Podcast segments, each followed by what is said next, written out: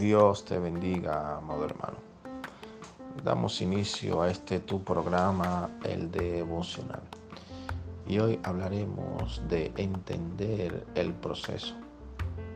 La Biblia nos enseña que el pueblo de Israel fue sacado de Egipto para atravesar el desierto.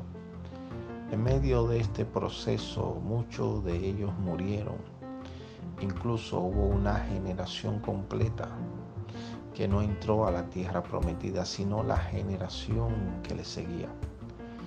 Amado hermano, debemos entender que Dios tiene planes y propósitos en nuestras vidas por el cual nos introduce en el desierto. Uno de los principales objetivos de que Dios permite que seamos afligidos es que nuestro corazón tenga un trato especial.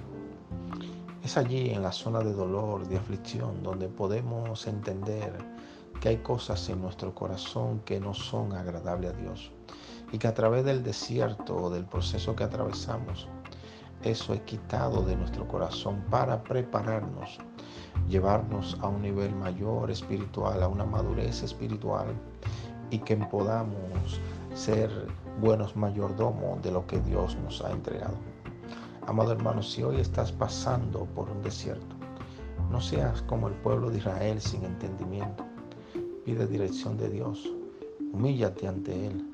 Derrama tus lágrimas ante el Todopoderoso. Porque aquel que te metió en el proceso es el mismo que te va a sacar.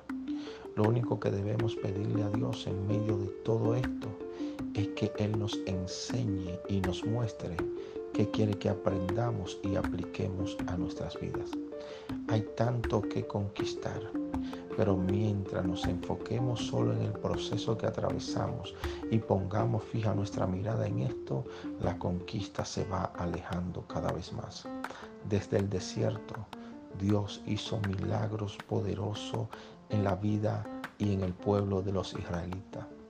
Y yo creo, amado hermano, que en este proceso, en este desierto que estamos, aquellos que ponen su confianza y su fe en el Dios Todopoderoso van a ver milagros sobrenaturales en sus vidas.